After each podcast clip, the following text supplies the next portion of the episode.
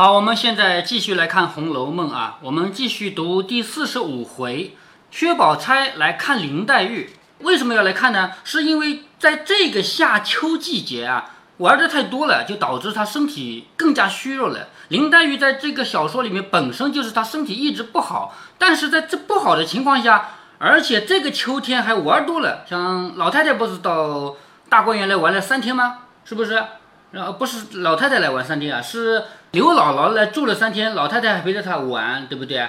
在这样的情况下，他们又写诗，又有什么谁过生日这些事情玩的多了，导致林黛玉的身体就更虚弱了，咳嗽咳的也不停。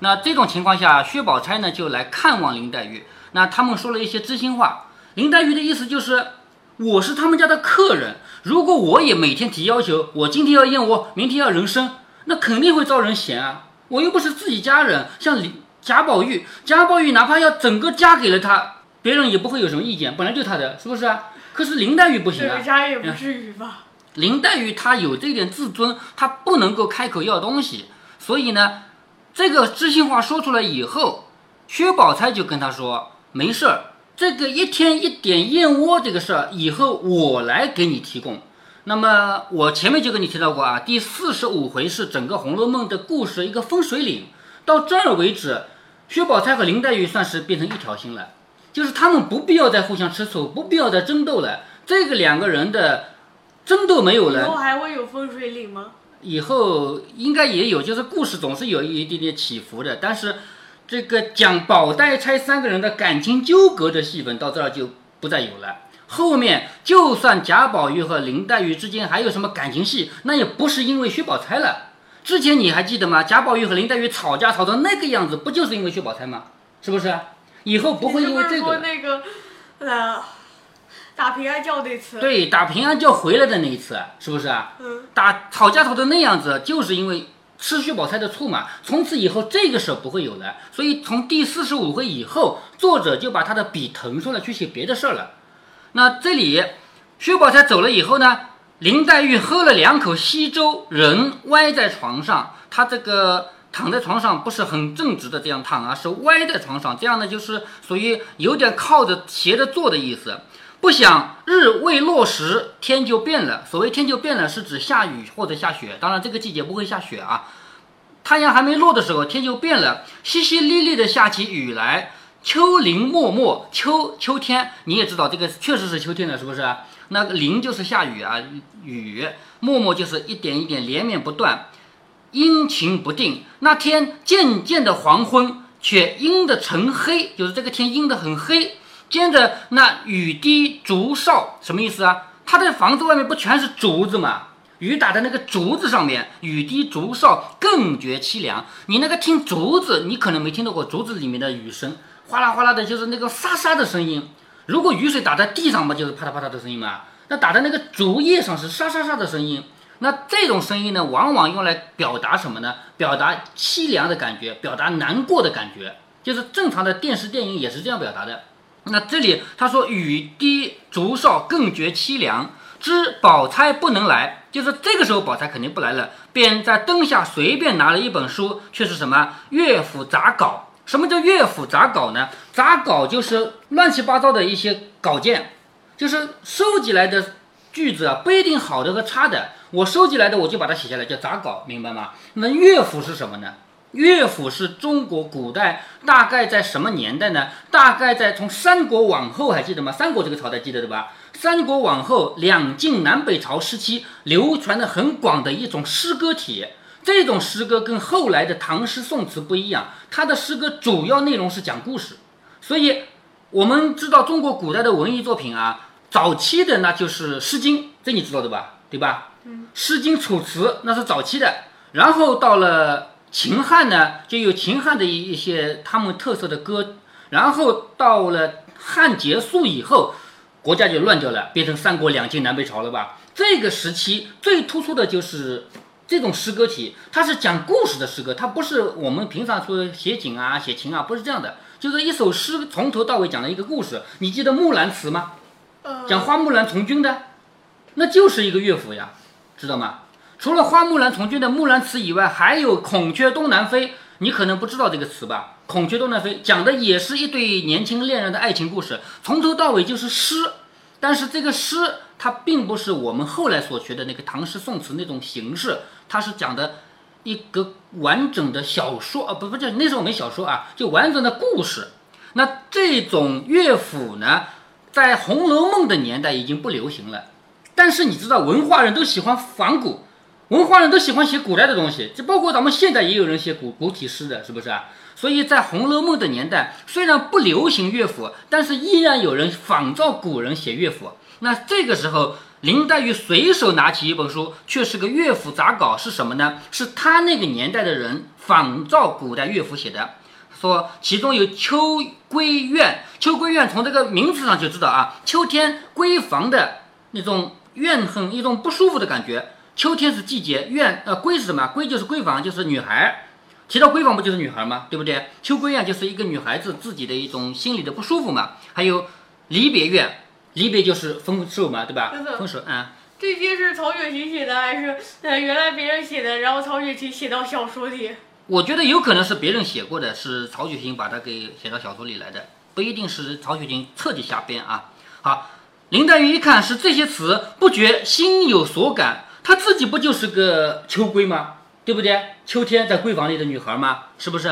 所以她自己心有所感，就她也有所感悟了。于是她也要写了，于是成了一个《代别离》一首。就是这个《代别离》是林黛玉写的，她写的什么体呢？叫乐府体。那乐府这种体啊是非常好懂的，就在所有诗歌里面，我告诉你最难懂的是什么？就那边纸上有的赋。赋是最难懂的，我们那边纸上不是有阿房宫赋和洛神赋嘛，对不对？很难懂，很难懂。但是最好懂的是什么呢？就是乐府。我读过去你就会懂了，不需要太多的解释。你看第一句叫“秋花惨淡秋草黄”，难懂吗？不难懂。哎，不难懂吧？“秋花惨淡秋草黄，耿耿秋灯秋夜长”，是不是啊？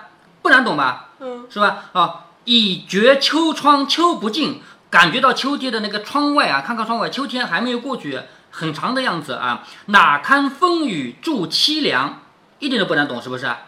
助秋风雨来何速？就是帮助这个秋风增加凄凉的这个风雨啊，帮助秋天增加凄凉的这个风雨来的这么快，叫来何速？惊破秋窗秋梦绿，就是打的那个秋的窗户啊，导致我都。被惊着了，叫惊破秋窗，秋梦绿。就秋天做的梦是绿的，为什么是绿的呢？因为外面全是竹子嘛，知道吧？抱得秋情不忍眠，就是我心里怀着这个秋天这个这份心情啊，我都睡不着觉。自向秋萍一泪烛，泪烛你知道的吧？是不是啊？嗯。好，自向秋萍，这个萍就是家里的屏风啊。泪烛遥遥落短晴，这个落短晴指的是什么？就是这个竹子快啊，不是这个蜡烛快要烧光了，慢慢慢慢的要烧光了。千愁照恨动离情，他跟谁分离了呀？他不就自己家里人所有都没了嘛？就剩他一个人嘛，是不是啊？所以他这个千愁照恨动离情，其实是写的自己和他的家人已经分开好久了。他的父亲去世到现在已经有一年多了吧，对不对？谁家秋院无风入？啊，谁家的秋天的院子风吹不进去啊？对吧？这句话很简单吧？何处秋窗无雨声？罗寝，罗寝什么东西啊？罗就是绫罗绸缎，寝就是被子，绫罗绸缎做的被子。罗寝不耐秋风力，就是你盖个被子你也挡不住秋风，叫罗寝不耐秋风力。残漏声催秋雨急，这个残漏是什么东西？知道吗？不知道。古代用滴漏来计时的。残漏就是这个滴漏快滴光了，天要亮了，知道吗？嗯，是这个意思。残漏声催秋雨急，就是天都快亮了，一夜快过去了，秋雨还下的这么急。连宵默默复飕飕，这个飕飕是风吹的声音啊。连宵就是整夜，整夜这个雨下的默默，风吹的飕飕。灯前似盼离人泣，这个灯的前面好像有一个离别的人在哭泣，不就他自己吗？是不是？寒烟小院转萧条。疏竹虚窗时滴沥，这个滴沥就是雨水从那个屋檐下滴下来啊。不知风雨几时休，已教泪洒窗纱湿。我也不知道这个风雨什么时候会停，可是我的眼泪已经连窗纱都打湿了，窗那个窗户上的那个纱布啊都打湿了。那表面上写的，呃，就是林黛玉。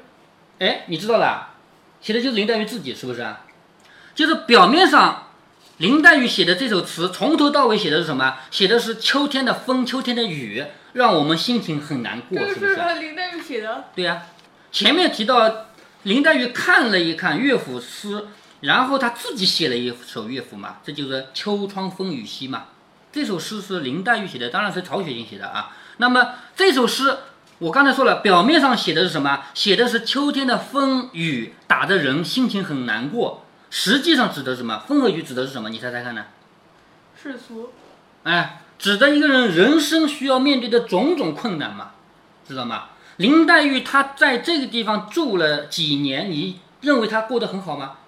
虽然说贾母对她也不错，王熙凤对她也不错，贾宝玉对她更好了，可是她没有家人啊，她有心里话没地方说呀，是吗？她就算有什么事儿，她也没有人愿意主动来帮她，当然贾宝玉是除外啊，是不是啊？有的时候她都不方便说出来嘛，就包括前面这个，她身体一直不好，要换好点的医生，他都他都不好开口，因为毕竟这个不是自己家，是吗？很多事情导致他不开心，不开心的原因，表面上看，你看他写下来是秋天的风雨，其实是整个人生，这个世俗啊，让他过得很不开心，知道吗？好，吟罢搁笔，就是他写完了以后把笔搁下来，方要安寝，就是刚刚要睡觉，丫鬟抱着说：“宝二爷来了。”你看他刚把这个诗词写完了，宝玉来了，一语未完，只见宝玉头上戴着大箬笠。好，箬笠是什么呢？前面讲到过，笠就是斗笠，对吧？嗯，好。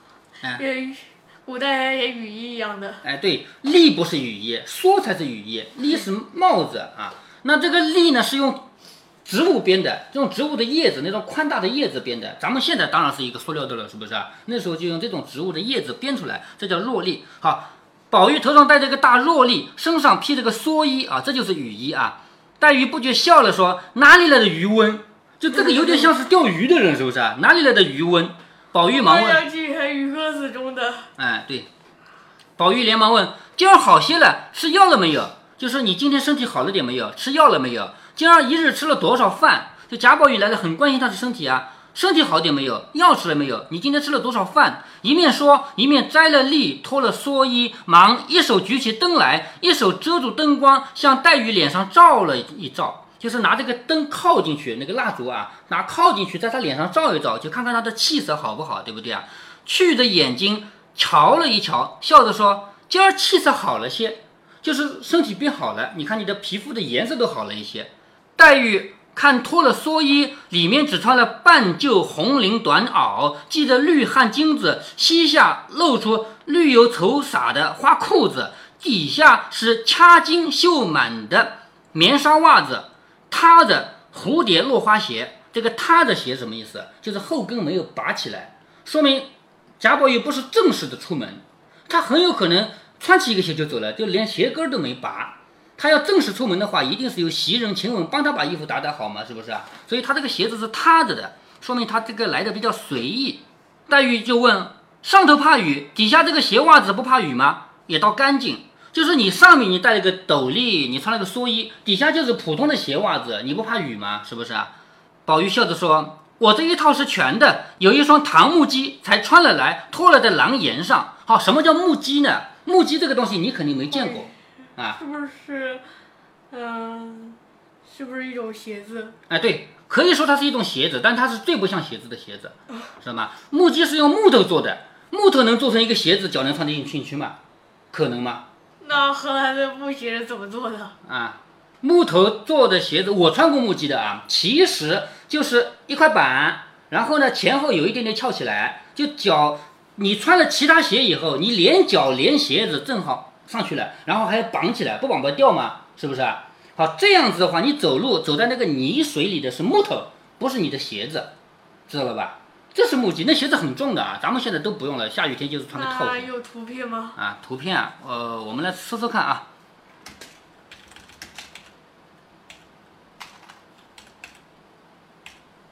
好，看到了，看到了吧？嗯，木屐，就这样的东西。有了这个东西，你再走，那地下如果有点泥的话，绝对弄不到自己的鞋子上了，是吧？宝玉说：“有一双唐木屐才穿了来，拖在廊檐上了。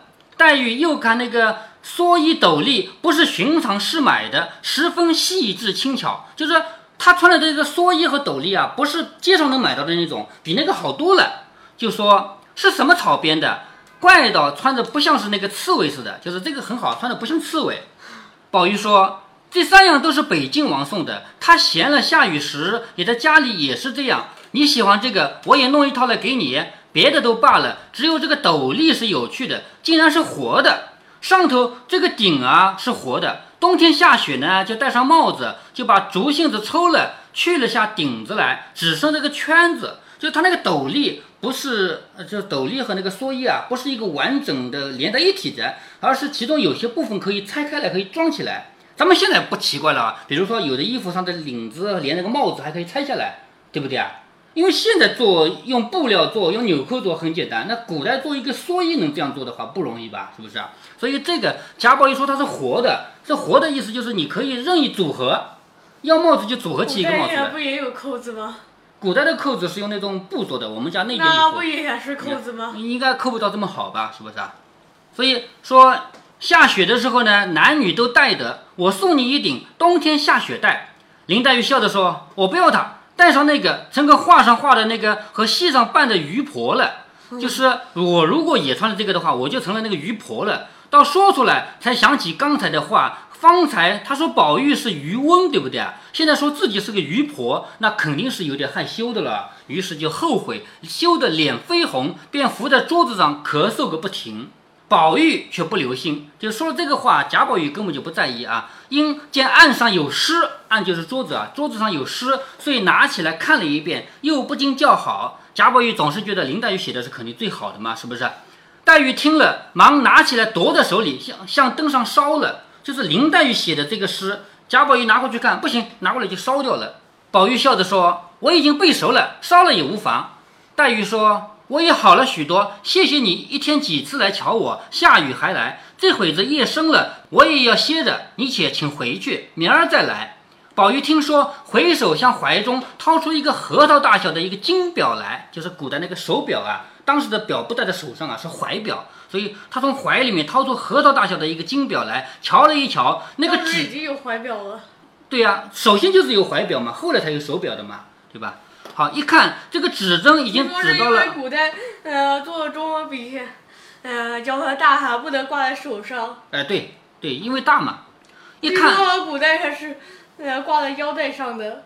腰带上也挂，就是因因为那东西太贵重了嘛，是一根链子，然后挂到这儿就把它塞在这个衣服里面。古代的衣服不就这种这种衣服嘛，对不对啊？把它塞在这里面，拿的时候要看的时候拿出来看看。然后一看，已经指向了戌末亥初。知道几点吗？呃，亥时是一天的最后一个时辰嘛，很好算的嘛。最后一个时辰是几点到几点？二十二到二十四。那不对，时辰是从奇数到奇数的，是从二十一到二十三，知道了吗？嗯。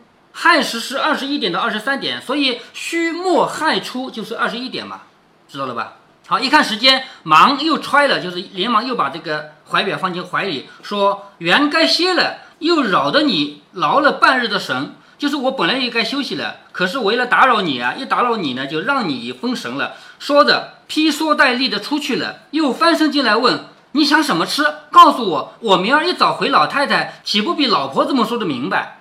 就是你要吃什么，你跟我说，我去跟老太太说，比那个婆子们传话要说的明白一点。”黛玉笑着说：“等我夜里想着了，明儿早起告诉你。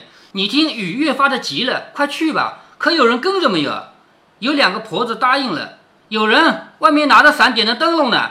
就是林黛玉问贾宝玉：“有人跟着你吗？”外面就有人回答：“有人外面拿着伞点着灯笼呢。”黛玉笑着说：“这个天点灯笼。”宝玉说：“不相干的，是明瓦的。好，什么叫明瓦的呢？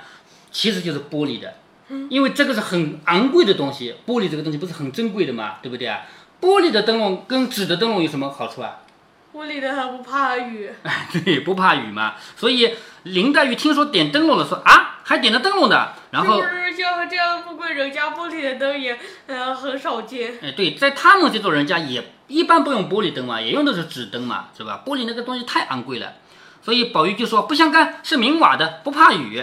黛玉听说，回首向书架上把个玻璃绣球灯拿了下来，命点一支小蜡烛来，递与宝玉说：“这个又比那个亮，正是雨里点的。”就是林黛玉又给他一个灯笼，这个也是玻璃灯笼，说这个比那个亮一点。